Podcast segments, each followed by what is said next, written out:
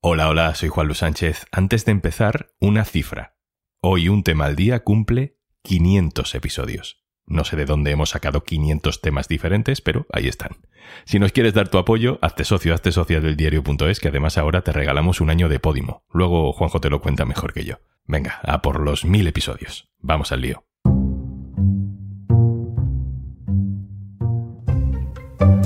Las mismas playas que todos recordamos cubiertas de chapapote ahora esconden cientos de millones de bolitas de plástico. La misma negación política, las mismas manos voluntarias y a un mes de las elecciones. Soy Juan Luis Sánchez. Hoy en un tema al día, marea de plástico en Galicia. La política, la gestión y la ciencia.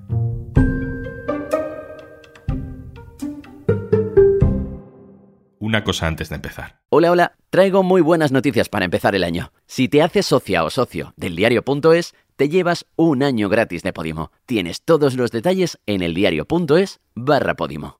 ¿Es el primer día que vienes a limpiar? Sí, es el primer día, sí. ¿Qué, qué sabéis de los pellets? ¿De qué hay que hacer si los encontráis? Nada, sabemos que hay que tener cuidado porque es fácil enterrarlos y que bueno, que es complicado cogerlos porque son muy pequeños. Entonces, pues andar pendiente de no pisarlos, de si los vemos, pues intentar llevarnos lo menos posible de la playa y sacar todos los que podamos. Desde hace días, vecinos de las playas de la costa atlántica de Galicia, sobre todo en la provincia de A Coruña, están yendo a limpiar playas. Están literalmente barriendo la arena de las playas. Claro, tens que procurar arrastrar o menos posible, entón é moi complicado. Con unha escoba e con un recolledor é casi, é casi boliña a boliña, é, é un traballo moi laborioso. Están retirando residuos más pequeños que un grano de arroz. Son cientos de millones de diminutas bolas de plástico que se llaman pellets. Empezaron a aparecer en la arena a mediados de diciembre, primero en A Coruña, luego por toda Galicia y ya han llegado incluso a Asturias y también a Cantabria. No es chapapote, es plástico. No son mantas de petróleo, sino bolitas casi invisibles. Pero es inevitable no acordarse del Prestige. ¿De dónde salen esas bolas? ¿Hasta qué punto son contaminantes? ¿Cómo ha reaccionado esta vez la política en general y la Junta de Galicia en particular? ¿Puede convertirse este en un gran tema ante unas elecciones inminentes el 18 de febrero? Gonzalo Cortizo, director del diario.es en Galicia. Hola. ¿Qué tal, Juanlu? ¿Cómo estás? Empecemos por el principio. ¿De dónde salen? ¿Cómo aparecen esas bolitas? Bueno, al principio no sabemos nada. Hay una serie de mensajes en redes de grupos ecologistas, de marineros, de activistas, pero rápidamente nos enteramos de que hay un barco, el Toconao, un carguero, que frente a la costa de Portugal ha perdido varios de sus contenedores y en uno de ellos había 26 toneladas de bolsas de rafia llenas con estos pellets, con estas pequeñas bolitas de polímero que son las que han ido apareciendo en las playas gallegas. Había más contenido. El resto de los contenedores que se supone están en el fondo del mar frente a las costas de Portugal tenían salsa de tomate uno de ellos, otro tenía neumáticos y otro barras de aluminio. Las fechas en este asunto, sobre todo para la vertiente de la gestión política, son importantes porque dice la Junta de Galicia que no tuvo constancia hasta los primeros días de enero de que este problema estaba sucediendo y que por eso no ha actuado antes. Bueno, el conocimiento de la aparición de bolas de plásticos a mediados ya de diciembre. La pérdida de la carga de este buque se produce el día 8. El día 13 son las primeras comunicaciones ya entre Salvamento Marítimo y los responsables de Galicia en el cuidado de la costa que empiezan a cruzarse mensajes eh, planteando que se está reportando la llegada, en algunos casos incluso de bolsas enteras sin abrir, con todos los pellets en la orilla de una preciosa playa que está en el Ayuntamiento de Ribera que se llama la Playa de Vilar, que si no la conocéis es una de las joyas eh, de la costa gallega. Mm, La Junta de Galicia, según lo que dice el presidente eh, Alfonso Rueda y candidato a la presidencia de la Junta, porque no podemos olvidar que hay unas elecciones el 18 de febrero, dice que él tuvo la primera comunicación el 3 de enero, lo cual eh, ha quedado demostrado que es falso por esas comunicaciones previas del día 13 de diciembre y posteriormente del 20 de diciembre. Y la Junta reacciona el, día 5 declarando la emergencia medioambiental y además comunicándose por carta con los ayuntamientos para decirles dos cosas. Uno, ustedes son los que limpian, si necesitan ayuda pues nos lo van diciendo y además eh, le pasaremos la factura a este barco porque tenemos ubicado eh, quién es el responsable de ese vertido. Hasta ese día 5, casi un mes después del vertido, porque recuerdo que el barco pierde la carga el día 8 de diciembre, casi un mes después eh, tiene que pasar un mes para que la Asunta se ponga manos a la obra, declare la emergencia y empiece a trabajar en el asunto. La Junta se ha resistido todo este mes a subir el nivel de alerta al 2 de la escala de la emergencia, ¿no? Es el protocolo que permite, por ejemplo, la llegada de ayuda estatal para la limpieza de playas. Y, lo hacía, lo ha hecho justificándose en un informe que, según la Junta, confirmaba que los pellets no son tóxicos ni son peligrosos. Este martes ya de noche, justo después de que la Junta rectificara ya su estrategia y sí declarara el nivel 2 de, de, emergencia, hemos sabido que ya hay un segundo informe que dice lo contrario. Pero la primera versión oficial es ese informe que, ¿qué dice exactamente, Gonzalo? Nosotros hemos tenido acceso a, ese informe que abandera la Junta de Galicia para afirmar que no hay nada que temer, que no hay ningún problema, ningún riesgo, ningún temor. Eh, se trata de un texto, Juanlu, de apenas un folio, que lleva una firma de una única persona. No es un informe de un instituto tecnológico, de una universidad, de un grupo de expertos. Es de un señor que trabaja en una empresa dedicada al reciclaje de plásticos y que entiendo que a los responsables de la Junta pues, les parece que es un, experto. Cuando buceamos en ese folio, no hay mucho que bucear porque es un texto, como te digo, pues bastante escaso en, caracteres, lo que vemos es que lo que este hombre ha hecho ha sido simplemente leer las especificaciones técnicas que la empresa dice sobre el producto o señala sobre su producto. Eh, por tanto, no ha habido un análisis en laboratorio. Nadie ha cogido el polímero en la playa, lo ha llevado a un laboratorio, lo ha sometido a las pruebas eh, científicas. Eh, no, se ha dado por bueno lo que dice la empresa. Y la empresa dice dos cosas, que no es tóxico y que además es apto para el tratamiento alimentario, que es un producto con el que se pueden elaborar bandejas o elementos que contengan o transporten comida. Eso le ha bastado a la Junta de Galicia para decirnos a todos que no pasa nada, que no nos preocupemos. Este martes, como digo, volantazo, rectificación, la Junta declara nivel 2 de emergencia y trasciende un nuevo informe, más profesional, elaborado por un equipo y no por una persona, que sí advierte sobre la toxicidad de los pellets. Entre tanto informe de conveniencia política, veamos qué dice la ciencia y la experiencia. Raúl Rejón, hola. ¿Qué tal? ¿Cómo estáis? Te pido tu definición como periodista experto en medio ambiente. ¿Qué son exactamente los pellets? Pues estos gránulos, pellets o bolitas de plástico son básicamente la materia prima para luego hacer cualquier tipo de objeto o producto de plástico. Con esas, esas bolitas se pueden transportar y luego con eso se puede fabricar pues un envase o, o un juguete o lo que sea que se quiera producir con material plástico, pero de esa manera digamos que tienes esa materia previa con la que luego puedas fabricar lo que tengas que fabricar. ¿Y qué dice la ciencia sobre el nivel de toxicidad o el riesgo para los ecosistemas que implican vertidos de este tipo de material? La contaminación por plástico, que pueda ser, los pellets son de plástico, pero la contaminación por plástico, microplásticos o macroplásticos, eso da un poco igual, es ya un conocimiento científico súper asentado. O sea, prácticamente yo creo que no hay, no hay ni negacionistas de la contaminación y el peligro que supone el plástico, especialmente en el, en el medio marino.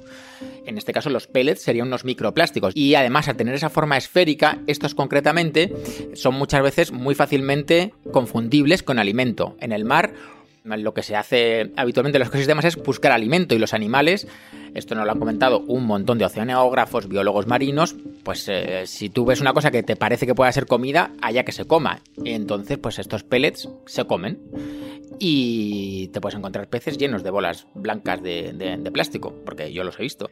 ¿Y para el ser humano qué tipo de impacto puede tener? Son peligrosos, suponen un riesgo para la salud, suponen un riesgo para los ecosistemas y unos impactos ambientales y socioeconómicos eh, comprobadísimos. Algunos científicos ya están describiendo una especie de cicatrización de fibrosis que puede llegar a ser mortal en fauna marina, en este caso casi siempre aves, a base de comer microplásticos. Y luego tienes la parte que ya también está demostrada de su paso hacia las cadenas tróficas y que sí se incrusten, por así decirlo, en los tejidos de crustáceos, de peces, de pescado, y luego si es ingerido por mamíferos, pues pasa hacia los mamíferos, y si es ingerido por los seres humanos, que no dejan de ser un mamífero, pues también encuentres ciertos niveles de nanoplásticos o supermicroplásticos en el organismo de las personas. Y es más todavía, incluso tienes un problema de que si tus capturas de pesca no son válidas para luego vender, tienes un problema social económico en los sitios en los que hay una industria pesquera relevante. La de España no es que sea relevante, es que es la más relevante de la Unión Europea. y puede tener pues esto un impacto socioeconómico, pues si tú tienes que dejar de comercializar, me lo estoy inventando, unas, unos bivalvos, unos moluscos porque tienen problemas de microplásticos. Imagínate el follón que se puede armar. Así que las dimensiones son por todos los lados súper asentadas científicamente y nadie duda de ello. Raúl, si los pellets son tan problemáticos, mm, ¿por qué se transportan en contenedores con bolsas tan frágiles que se pueden abrir en mitad del mar? Pues esto es uno de los puntos antes de este vertido que estaban en, en tratamiento o en trámite el hecho de que los pellets no estuvieran catalogados como un material peligroso potencialmente peligroso. Normalmente estos productos en el código de materiales peligrosos, valga la redundancia, de la Organización Marítima Internacional, que depende de la ONU, y justamente están ahora mismo en trámites, en discusiones, borradores, bueno, este tipo de proceso que a veces es un poco largo, para intentar o para conseguir incorporar los pellets de plástico al catálogo de materiales peligrosos. Y esto lleva como consecuencia que haya una regulación más estricta a la hora de, de que pueda transportarse o que deba transportarse. Algo tan sencillo como, por ejemplo, que tengan un empaquetado que resista los vaivenes. La petición vino por parte de Sri Lanka, que tuvo un vertido masivo mm, en torno al año 2020, 2019 creo que fue, fueron 1.600 toneladas de pellets lo que cayó al mar porque ahí se destruyó el barco. Y a partir de ahí han hecho una petición a la ONU respaldada por Noruega para que se incorporen, sean considerados material peligroso y por lo tanto tengan unas eh, medidas más estrictas de seguridad a la hora de transportarlo. Pero ahora mismo no está. Raúl, ¿qué precedentes tenemos de esto? Me hablas de Sri Lanka, pero no sé, ¿en qué más sitios hemos visto incidentes con, con pellets? ¿Y qué pasó después? Incidentes con pellets hay todos los años. El de Sri Lanka, desde luego, es el más grande, más de mil toneladas de, de pellets. Pero hay en un montón de sitios, es decir, en Estados Unidos, en Europa, en otros sitios. En Tarragona encuentran pellets de forma más o menos constante. Lo que pasa es que ahí tienen un polo químico que la fuente puede ser, en lugar de, barcos, puede ser más bien el transporte del propio material por carretera que va a los ríos y después de los ríos, pues los ríos acaban en el mar. En Sudáfrica, en Hong Kong, en el año 2012 tuvieron un vertido muy, muy grande. Y la enseñanza que todos sacan es que es una cosa que cuesta mucho limpiar. Por ejemplo, en el caso de Sudáfrica, que fueron unas 50 toneladas, mm, la agencia, digamos, allí medioambiental y del mar dio por terminadas las operaciones de limpieza tres años después. Tres años después. Y no sacaron todo. Más o menos unas 40 toneladas consiguieron reunir. En Sri Lanka, por supuesto, todavía tienen allí misiones de inspección porque la cantidad de pellets era tan grande y luego puede seguir llegando que años después todavía aparecen en las costas de Sri Lanka pellets. Y así todos los sitios. El vertido que tuvieron en Noruega, que yo creo recordar que es del año 2018, también tardaron un año en dar por concluidas las labores de limpieza. Y eso fue un vertido de 30 o 30 y pico toneladas, más parecido al que se supone que ha ocurrido en Galicia. Depende de muchas cosas. Pero en todo caso, lo que sí está asegurado es que es una labor súper titánica, porque casi hay que ir casi uno a uno, y cara y muy laboriosa. Raúl Rejón, compañero especializado en medio ambiente en el diario.es. Un abrazo, gracias. Gracias a vosotros. Vuelvo contigo, Gonzalo, para terminar una reflexión casi personal. Tú y yo estuvimos en las playas negras del, del Prestige. Yo era universitario, fui de voluntario a limpiar, pero tú ya eras periodista y te conoces bien aquella crisis tienes estos días como flashes que te recuerdan a todo aquello o, lo único en común en realidad es que está sucediendo en las mismas playas? Yo creo que sí hay algo que se parece mucho a lo que sucedió en el Prestige y es eh, la gestión política y la gestión comunicativa del asunto. Recordad que mm, en aquella época eh, lo que estaba llegando a las playas era una densa masa de chapapote que quedaba adherida a las rocas, que aparecían las gaviotas muertas, era, era prácticamente negarlo y aún así se intentó negar. Ahora estamos intentando negar algo transparente unas pequeñas bolas que tienes que enterrar los dedos en la arena para encontrarlas. Son muy pequeñas. Hoy están, mañana desaparecen, pero mm, la estrategia es la misma, la negación.